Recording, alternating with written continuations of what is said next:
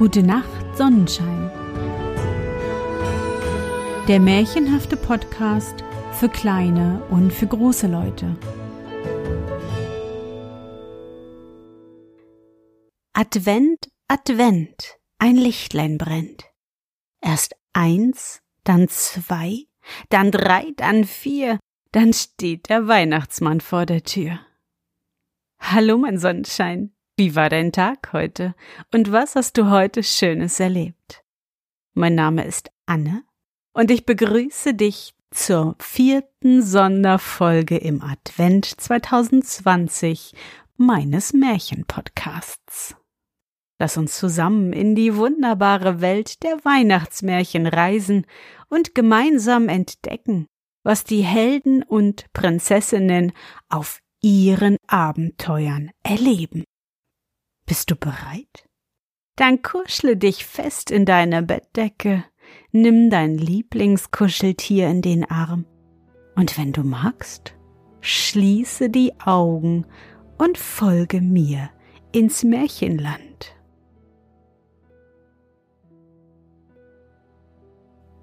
Der General Oberhof Zeremonienmeister Der alte König saß auf seinem Thron und regierte. Er hatte eine Krone auf dem Kopf mit einer warmen Unterlage, und an den Füßen trug er Filzpantoffeln. Es war eben schon ein alter König, der sich ein bisschen schonen musste beim Regieren, während sich die Könige ja sonst immer dabei überanstrengen. Außerdem sahen die Filzpantoffeln wirklich sehr hübsch aus. Es waren alle sieben Farben darauf gestickt, denn das Land, das der alte König regierte, lag ganz weit von hier, irgendwo hinter dem Regenbogen.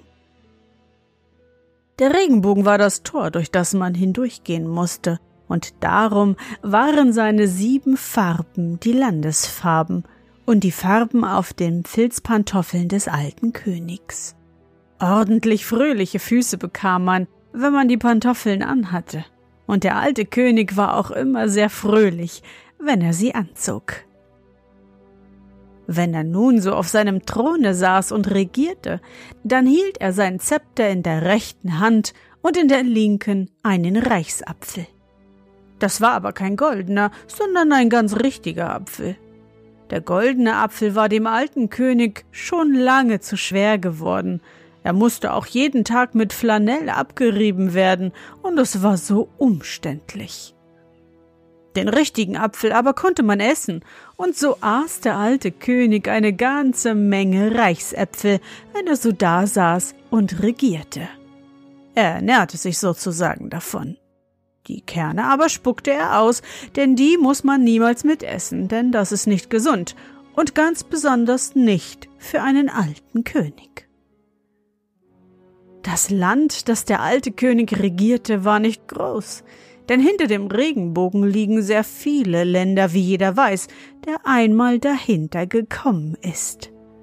Also können die einzelnen Länder auch nicht so groß sein, und das ist auch gar nicht nötig, denn wenn ein Land so groß ist, so muss es auch einen sehr großen König haben, und die sind viel schwerer zu finden als die großen Länder.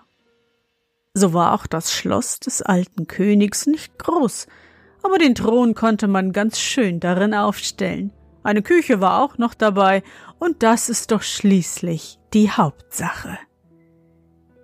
In dieser Küche wurden jeden Tag Pfefferkuchen gebacken.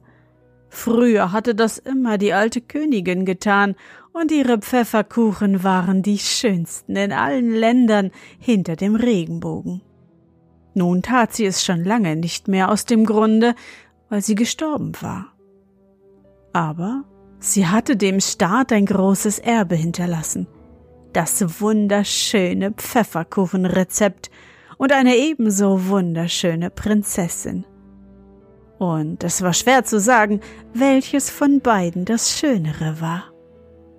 Wenn jemand glaubt, das Schönere müsse doch allemal die Prinzessin gewesen sein, dann hat er noch niemals richtige Pfefferkuchen gegessen.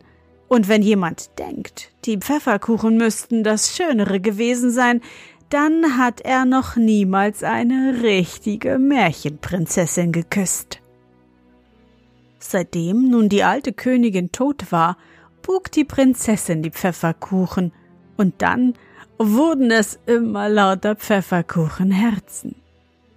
Der alte König fand es ein bisschen eintönig, aber die Prinzessin konnte eben nur die Herzen formen, und dabei seufzte sie, besonders wenn sie die Mandeln hineindrückte.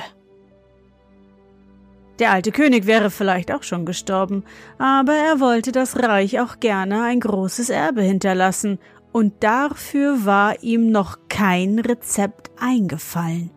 So blieb er schon lieber einstweilen leben und regierte seine Untertanen. Ja, er hatte drei ganze Untertanen und einen halben. Und von denen war einer noch dazu bloß ein Minister. Der halbe Untertan lebte an der Grenze eines anderen Königreiches, und da er niemanden kränken wollte, so hatte er sich aus lauter Gefälligkeit gleichsam in zwei Hälften geteilt und jedem König eine geschenkt. Der Minister war der Minister des Inneren und des Äußeren. Wenn er der Minister des Inneren war, dann stellte er seine Füße einwärts, und wenn er der Minister des Äußeren war, dann stellte er sie auswärts. Das war sehr übersichtlich, und das sollte überall eingeführt werden. Aber meistens spielte er mit dem alten König Schafskopf, und dann hatte er die Füße einwärts gestellt, denn das war eine innere Angelegenheit. Das war das ganze Volk, das der alte König regierte. Es war freilich noch eine Katze da, aber die ließ sich nicht regieren, denn sie war mit der Prinzessin befreundet und gab ihr gute Ratschläge. Wie nun der alte König wieder einmal auf seinem Throne saß und dazu seinen Reichsapfel aß und regierte, da kam die Prinzessin herein und sagte Guten Tag. Guten Tag, sagte der alte König. Ich habe Herzen aus Pfefferkuchen gebacken, sagte die Prinzessin. Und wie ich die Mandeln hineindrückte und seufzte, da ist mir etwas eingefallen. Ich werde heiraten. Tu das, sagte der alte König. Da freute sich die Prinzessin sehr, dass es dem alten König so recht wäre, und sie fragte Weißt du auch, wen ich heiraten will? Nein, das weiß ich nicht, sagte der alte König. Aber ich denke mir, dass ich das schon erfahren werde. Dann will ich es dir lieber gleich sagen. Das ist vielleicht besser, sagte die Prinzessin. Ich will unseren halben Untertan heiraten. Der alte König ließ vor Schreck seinen angebissenen Reichsapfel fallen. Das könnte dir schon passen, sagte er. Aber wer ersetzt mir meinen halben Untertan? Wir haben so schon nicht viele. Nun willst du auch noch einen wegheiraten, und wenn's auch nur ein halber ist. Ja, daran habe ich auch schon gedacht, sagte die Prinzessin. Aber es ist ja nur ein halber, und das ist ja auch nur aus lauter Gefälligkeit. Und wenn ich ihn erst geheiratet habe, dann will ich mir auch große Mühe geben und fortwährend Kinder bekommen. Das wird mich sehr freuen, sagte der alte König. Aber wenn du so viele Kinder kriegst, so sind das alles Prinzen und Prinzessinnen, und über wen sollen diese herrschen, wenn wir nur drei ganze Untertanen haben? denn den halben heiratest du ja weg. Das schadet nichts, sagte die Prinzessin. Dann können sie über sich selbst herrschen, das ist viel bequemer, denn man hat sich selbst doch immer gleich bei der Hand. Die Prinzessin war eben noch sehr jung. Der alte König schwieg dazu und aß seinen Reichsapfel weiter. Ich dachte mir, dass wir in drei Tagen heiraten, sagte die Prinzessin. Früher kann ich es nicht machen, denn ich muss eine ganze Menge Pfefferkuchen zur Hochzeit backen. Es ist auch nicht nötig, dass du früher heiratest, sagte der alte König. Denn wenn du nachher fortwährend Kinder bekommen willst, so kommt es auf drei Tage früher oder später auch nicht an. Ich will dann gleich gehen und Herzen aus Pfefferkuchen backen, sagte die Prinzessin. Tu das, sagte der König. Die Prinzessin ging in die Küche, der alte König aber hörte auf zu regieren und dachte sehr stark darüber nach, womit er seiner Tochter eine Überraschung zur Hochzeit bereiten könnte. Als ihm gar nichts einfiel, ging er zur Tür und rief den Minister des Inneren und Äußeren herein, damit er ihm beim Nachdenken helfen solle. Der Minister kehrte die Füße einwärts und bedachte sich's von innen. Er kehrte die Füße auswärts und bedachte sich's von außen, aber es fiel ihm auch nichts ein. Das war recht unangenehm, weil man doch nur drei Tage Zeit hatte und die Prinzessin dann schon heiraten wollte. Da hörten sie ein Posthorn blasen. Die Postkutsche kam angefahren und hielt gerade vor dem Reiche des alten Königs. Das werden Mandeln und Rosinen sein, die meine Tochter bestellt hat, sagte der alte König. Aber es waren keine Mandeln und Rosinen, sondern es war gerade das Gegenteil. Es war eine auswärtige Angelegenheit. Der Postbote brachte eine gewaltig große Kiste von einem Kaiser, der über ein sehr großes Land herrschte, womit aber nicht gesagt ist, dass der Kaiser auch ebenso groß war wie sein Land. Ich habe auch ganz genau gewusst, wie das Land hieß, aber ich kann mich eben nicht darauf besinnen. Der Kaiser mit dem großen Land hatte ein großmächtiges Schreiben dazu geschrieben, worin er dem alten König versicherte, dass er ihm sehr wohl affektioniert sei und ihm aus allerhöchste Wohl Affektioniertheit einen Generaloberhof-Zeremonienmeister schicke. Der wäre eine besonders große Erfindung seines großen Landes, er wäre am Kopf aufzuziehen und der Schlüssel wäre in der Kiste. Oder freute sich der alte König sehr, denn nun hatte er ja die Überraschung für die Hochzeit der Prinzessin, und er schenkte dem Postboten einen Reichsapfel. Der Minister ging mit auswärts gekehrten Füßen um die Kiste herum, denn es war eine auswärtige Angelegenheit, und zwar so auswärtig, wie noch keine gewesen war. Auf dem Deckel war ein amtlicher Stempel. Nicht stürzen. Und die ganze Kiste war von allen Seiten gehörig vernagelt. Der alte König klemmte sein Zepter zwischen die Nägel und brach den Deckel auf. Er war schrecklich neugierig, was wohl darin sein möge, denn unter einem Generaloberhof-Zeremonienmeister konnte er sich beim besten Willen nichts vorstellen. Und ich hätte es auch nicht gekonnt. Zuerst kam Stroh, dann noch einmal Stroh und dann kam der Generaloberhof-Zeremonienmeister.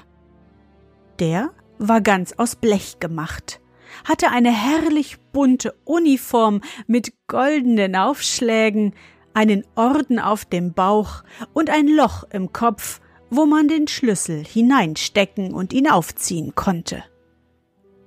Als der alte König das alles sah, musste er lachen und schrieb gleich eine Postkarte an den Kaiser in dem großen Land, auf das ich mich eben nicht besinnen kann. Schönen Dank für deinen General-Oberhof-Zeremonienmeister, er wird uns sicher viel Spaß machen. Und wenn meine Tochter heiratet, wollen wir ihn aufziehen. Die Postkarte warf er sogleich selbst in den Briefkasten, der am Regenbogen hing.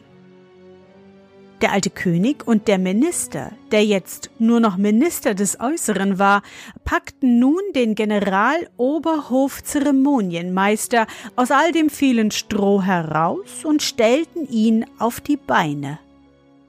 Da sahen sie, dass er einen ganz krummen Rücken hatte. Das kommt vom langen Liegen in der Kiste, sagte der alte König. Es wird sich schon wieder geben.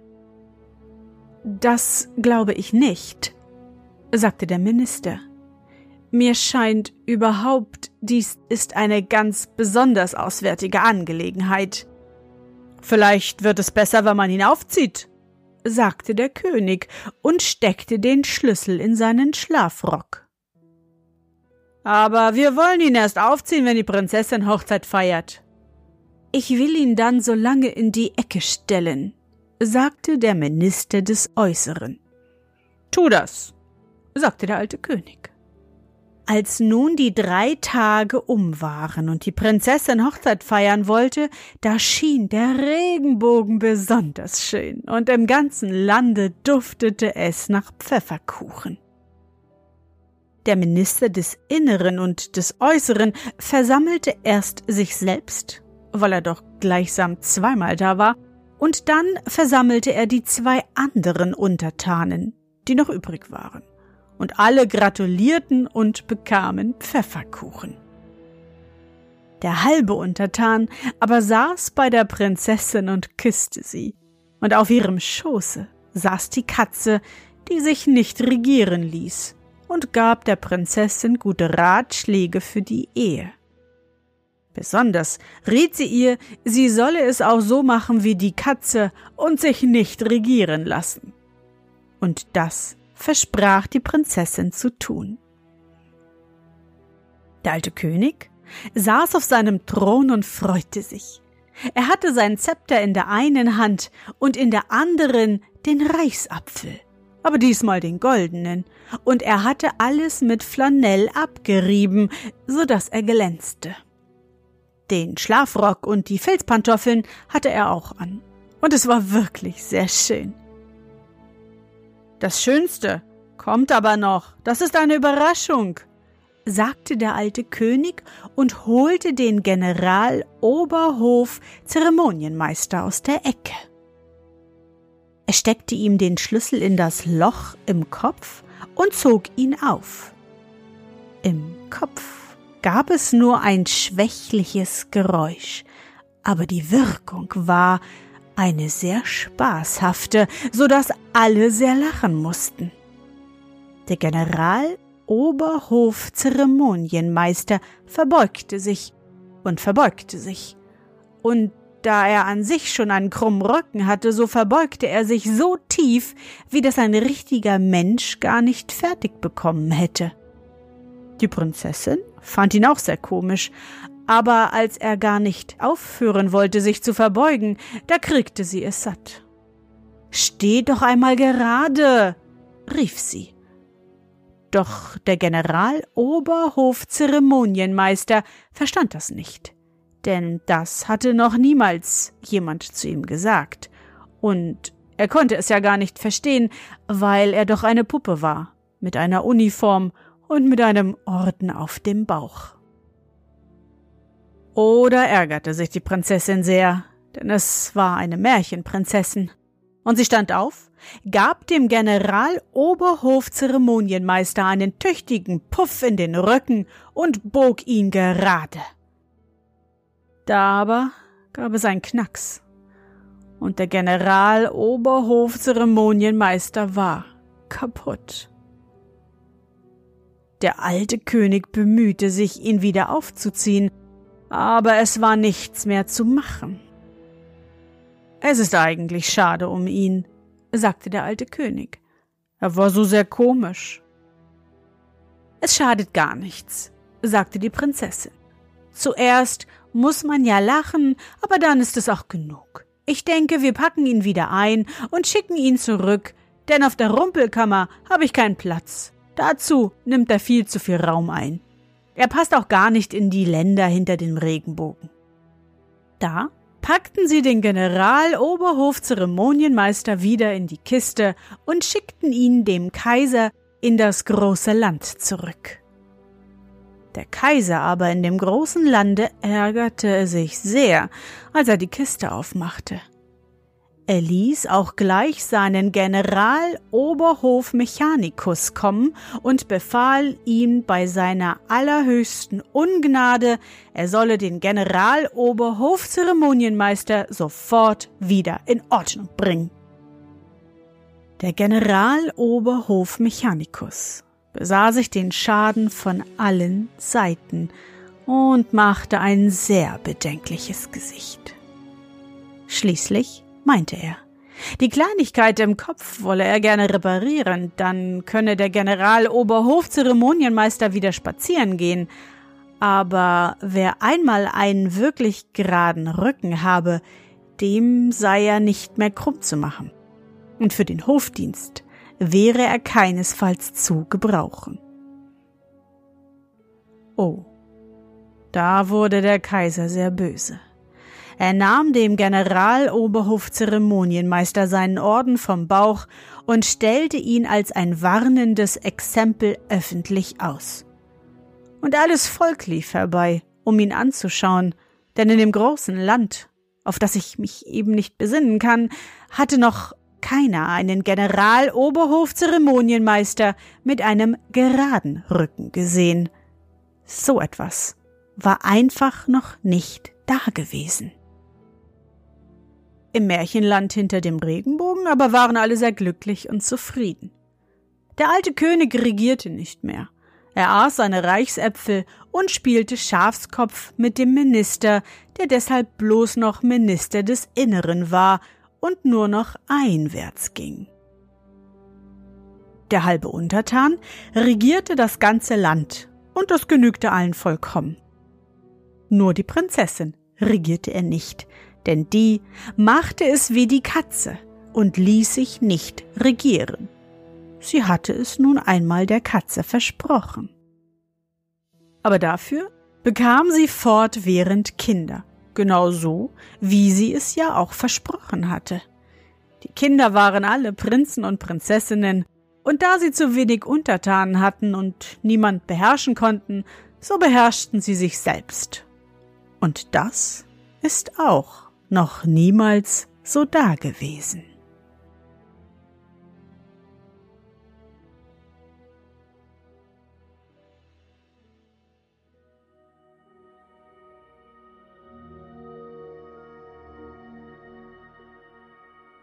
Na, Sonnenschein, bist du noch wach?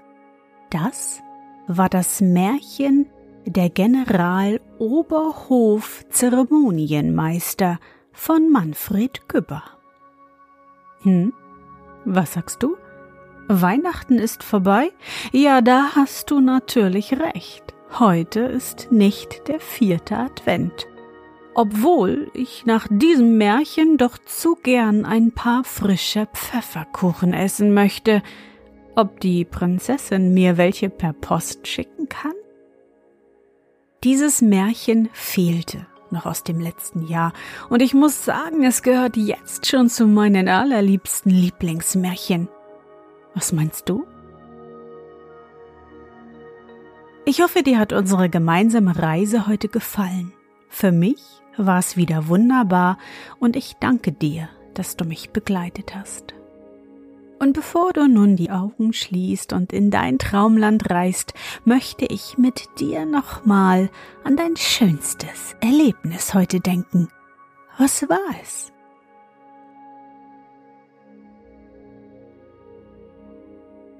Vielleicht warst du heute mit deiner Tante, deinem Onkel oder mit der Nachbarin spazieren und ihr habt viel erzählt und einfach nur Quatsch gemacht. Versuche dich an dein schönstes Erlebnis heute zu erinnern.